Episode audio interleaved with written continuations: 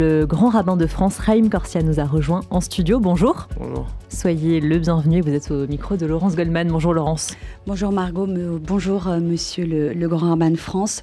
Le 7 octobre 2023, une onde de choc s'est propagée à l'ensemble des communautés juives du monde entier qui se sont comme figées face au retour de la barbarie et de la haine anti-juive en Israël. Qu'est-ce qui a changé depuis cette date, il y a à peine trois mois? Est-ce que c'est pas le fait que nous avons tous été, même les plus éloignés d'entre nous, ramenés à notre condition de juifs? Oui, je pense qu'il y a ça, mais il y a aussi euh, qu'on ne peut pas limiter à uniquement les communautés juives qui ont été percutées. C'est l'ensemble de la société qui a été percutée. On n'a jamais enfin, de, de, plein fouet. Euh, oui, mais là, j'ai jamais vu autant de messages de soutien, autant de personnes euh, non juives qui euh, voyaient bien que ce qui s'était passé, c'était hors de toute humanité. Et quand on parle à la fois de pogrom, de crimes contre l'humanité, c'est assez rare. Pourtant, euh, le monde connaît des, situations catastrophiques, des guerres, il y en a dans le monde. Mais d'avoir vu un tel, un tel rejet, un tel dégoût. Alors malheureusement, ça a duré un peu. Ça a duré peu de temps et et on a réentendu, rappelez-vous quand même, on a entendu, il n'y a pas de oui mais. Et puis après, on a entendu les oui mais. Et puis on a beaucoup parlé de la solitude des Juifs de France. Alors, oui, mais en même temps. Alors vous êtes décrit comme un, grand humaniste, un grand oh, optimiste. C'était dans le, un portrait que vous a consacré le journal Le Monde il y a quelques, quelques semaines. Chacun est humaniste et chacun vous essayez toujours de voir le, verre à moitié plein On ne peut pas être juif sans être optimiste. C'est le destin du peuple juif qui nous le montre. Il faut juste voir que ce qui s'est passé, c'est à la fois euh, terrible, atroce pour les Israéliens, mais même pour l'idée euh, que et les Israéliens et les Juifs partout dans le monde se faisaient d'une sorte de, lieu abri, un lieu protecteur. Et quand, euh, je me rappelle, le 11 septembre 2001, l'Amérique s'est sentie attaquée sur son sol et, ça, ça, a fait une grande différence. Et je crois que là, maintenant, ce sentiment, moi j'ai vu des, personnes absolument affolées qui voulaient qu'une chose, c'était quitter Israël, protéger leurs enfants, leurs familles. Il y a eu d'un moment des, paniques en se disant, mais dans le nord, ils vont attaquer, ils vont faire la même chose. Euh, il y a besoin de retrouver cette euh, confiance collective. Alors, le drame, si vous voulez, c'est que trop de confiance empêche euh, parfois de mettre en place des procédures de protection. Mais c'est dans notre vie comme ça. Quand quelqu'un euh, prend le volant et est trop confiant, ne vérifie pas tout, bah, on arrive à, parfois à des drames. Donc là, ce qui était terrible, c'était la violence, la haine qu'on pensait être rejetée il y a longtemps dans l'histoire. Et au fond, c'est cette résurgence de, de cette haine absolument indescriptible. J'ai devant moi les, les photos des, d'otages, des enfants. Euh, euh, les otages, c'était un mode de, de guerre qu'on avait occulté, qu'on avait oublié. Oui, il y avait eu un otage, rappelez-vous Gilad Chalit, mais pas euh, des enfants, pas des, des, centaines de personnes âgées, hommes, femmes. Puis l'horreur de ce qui a été commis. Et donc il faut, oui, une sorte de force morale pour s'élever au-dessus de ça et dire malgré tout, euh, Israël va, reprendre sa vie. Israël donne des leçons au monde en termes de résilience. Il a mm. toujours fait. Je me rappelle quand on a eu les attentats en France, les spécialistes, les politiques, allaient en Israël pour voir comment la société israélienne est capable de revivre, de retourner dans les cafés euh, deux jours après un attentat. Euh, donc il faut que à la fois cette société israélienne et nous tous, chacun chacune d'entre nous, on soit capable de porter un minimum d'optimisme. Mm. Il y a des, des, engagements là maintenant à, à, faire en sorte qu'Israël soit plus jamais menacé de la sorte. Euh, voilà, il faut juste attendre que ça se fasse. Alors, vous qui êtes euh, l'autorité euh, spirituelle, le représentant spirituel en tout cas de la communauté juive, qu'est-ce que vous constatez chez les fidèles que, que, vous côtoyez? On a d'abord été dans, dans la stupeur, hein, mhm. puis on a eu la peur, on a ressenti de la solitude face à tous ces actes antisémites qui ont explosé aujourd'hui. Presque à s'anonymiser. Consciente ou pas, les gens qui n'osent plus sortir avec une kippa, les gens qui n'osent plus euh, euh, sortir avec un Magan David, un collier, qui mettent pas la mezouza. Qui ont retiré la mezouza. Oui. Euh, j'ai même vu des gens dans des immeubles où le syndic leur a demandé, mais très gentiment ceci dit, d'enlever leur nom, Lévi, Cohen, parce que ça faisait trop, et de mettre juste leur prénom.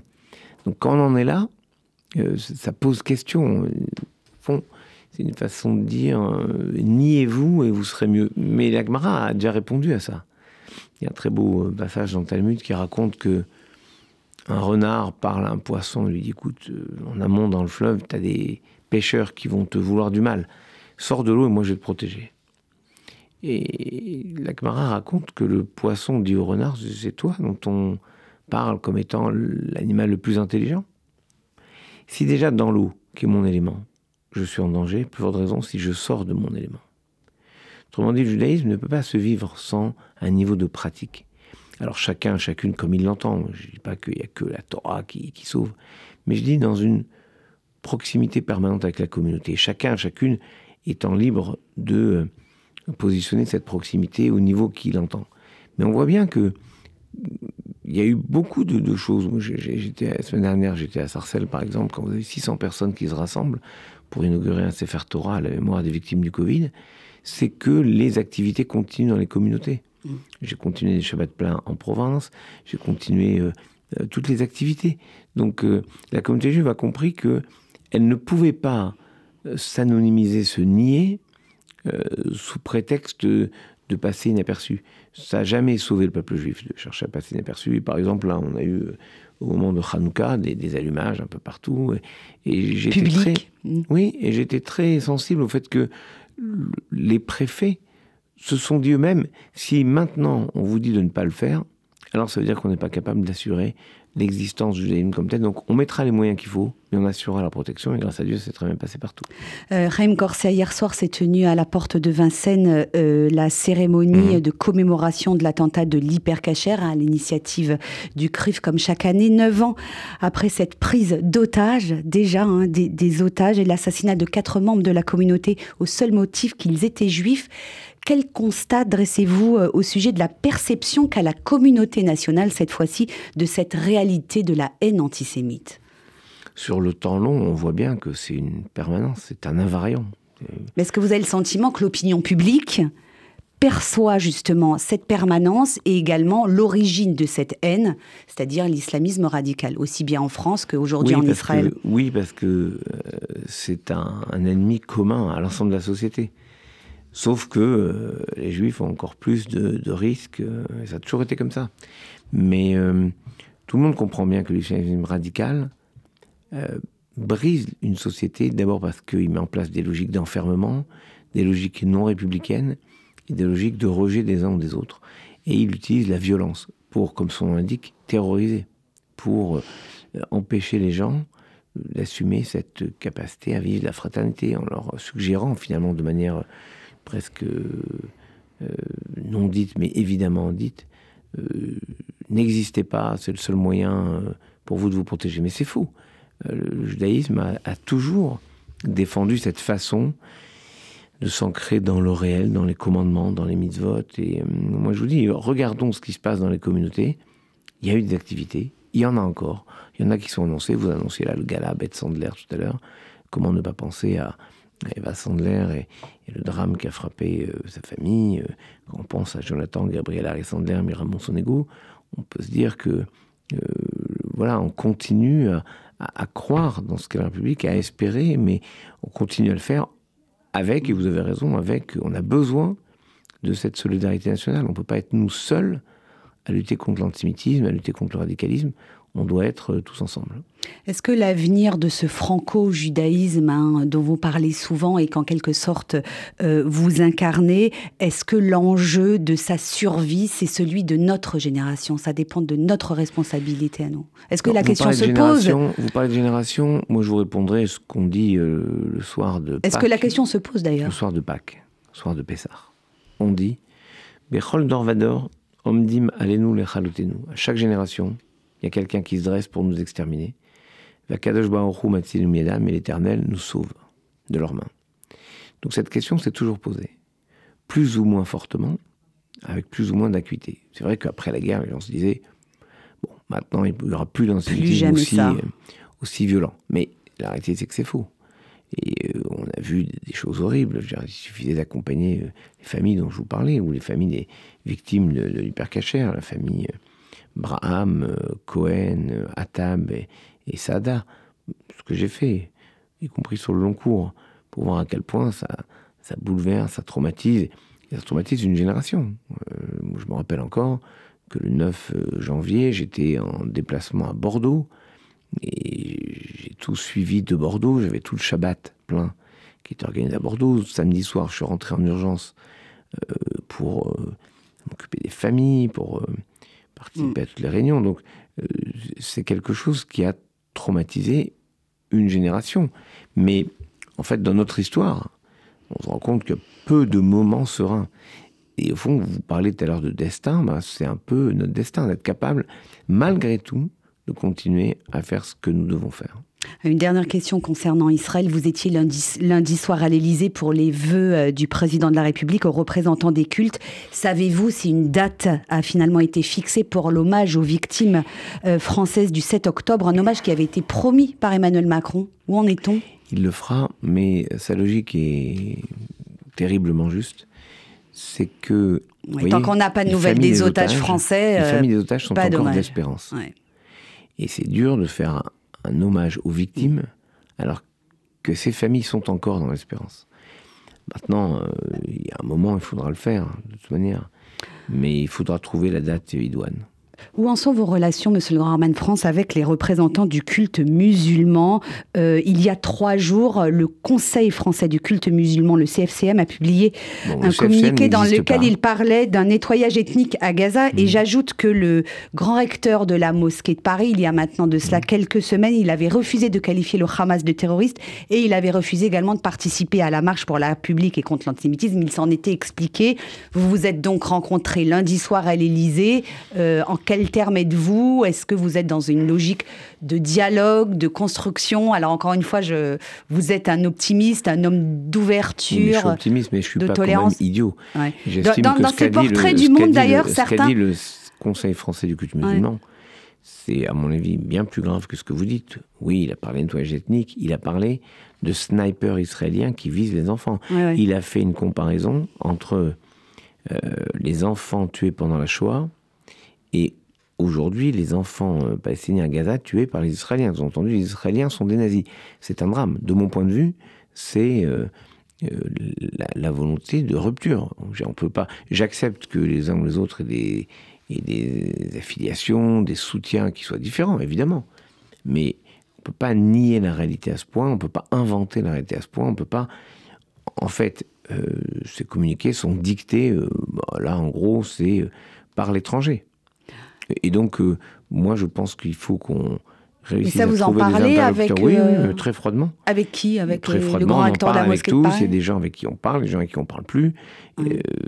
et on en parlait d'ailleurs très simplement devant le président. Euh, en disant que ça pose problème. Qui avec était votre interlocuteur? Avec le ministre de l'Intérieur, parce qu'avec le président du consulat central, Maître Elie Korchak, qui est en plus avocat, on a vu si on ne pouvait pas déférer ces déclarations du Conseil français du culte musulman, devant la justice. Mmh. Le risque, c'est que on soit débouté, c'est le risque qui est encore pire que ce qui est dit. Donc, euh, on mesure les choses, on voit et on a, on a vu avec le ministère de l'Intérieur. Et alors que vous a répondu euh, Gérald Darmanin? Si vous voulez, on, peut espérer et attendre, euh, promouvoir la paix, mais il faut penser aussi que on peut pas être complètement sourd à ce qui est dit, à ce qui est porté. Et euh, je pense que ça redéfinit euh, le rapport qu'on a, même si localement, je sais très bien que les comités ont toujours des contacts avec les uns les autres, partout en France.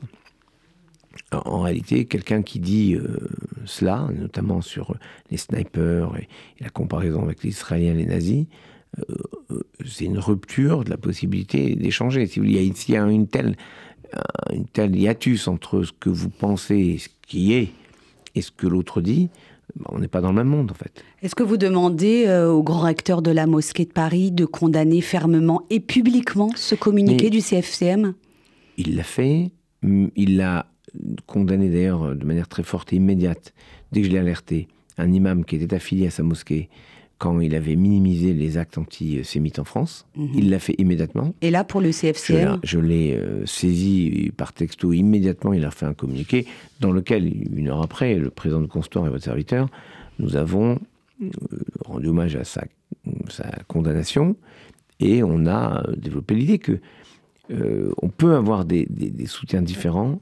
On ne peut pas nier la réalité. On ne peut pas nier la réalité de ces enfants que je vois devant moi, ces otages, on ne peut pas avoir aucun geste humain, humanitaire pour eux. On ne peut pas euh, ne pas dire que ce qui s'est passé le 7 euh, octobre était euh, clairement terroriste, c'était le rejet de l'humanité. Allez, une toute dernière question, s'il nous reste un peu plus à peine d'une minute. Comment est-ce que vous appréciez la nomination de Gabriel Attal à Matignon hein? On s'en souvient, l'éducation, il s'était monté très ferme hein, pour interdire le port de la baya. C'est quelqu'un qui est très à cheval sur les principes républicains et de la laïcité. Il est très ferme également contre la montée des, des séparatismes. Ça vous paraît de bon augure? À la place qui est la vôtre. il est choisi euh, par le président, il porte euh, une forme d'espérance de la jeunesse. Moi, je trouve que c'est formidable. Il se trouve que demain, c'est Roche Rodèche, Shvat. Shvat. C'est-à-dire que dans 15 jours, ce sera Toubishvat. Toubishvat, c'est euh, la fête, le nouvel an des armes, la fête de la nature, une sorte de renouveau. il faut entendre ce, cet appel au renouveau, cet appel à, à l'espérance que, qu'au cœur de l'hiver, on, voit réapparaître des bourgeons. Moi, je crois que dans la société. À Gabriel Attal, c'est le, bourgeon Non, non, non, pas du tout. Je, vous dis simplement. Qui éclot euh, en ce mois de janvier. Dans la vie, chaque fois qu'il y a des ruptures, or un changement de gouvernement est une rupture, il faut être capable de le voir comme une possibilité de bourgeonner. Et je le tiens de la Bible qui nous raconte comment Aaron a mis le bâton de chaque tribu dans l'Arche Sainte et son bâton a eu des bourgeons, des fleurs et des fruits. Et à savoir que un bourgeon, c'est déjà une espérance de quelque chose, même si ça n'aboutit pas. Donc moi, je pense qu'il faut que notre société retrouve la capacité d'espérer. Et oui, il y a des questions de fermeté, des questions euh, de sécurité, il y a aussi, mais il y a aussi des questions d'écologie, puisque je parle de Nouvel An des Armes. Il y a des questions centrales dans la société qui doivent être abordées avec euh, la façon que le monde a de, a de, de dire les choses. Et je trouve que la jeunesse du Premier ministre est au fond une sorte de garantie d'avenir. La jeunesse, c'est l'avenir.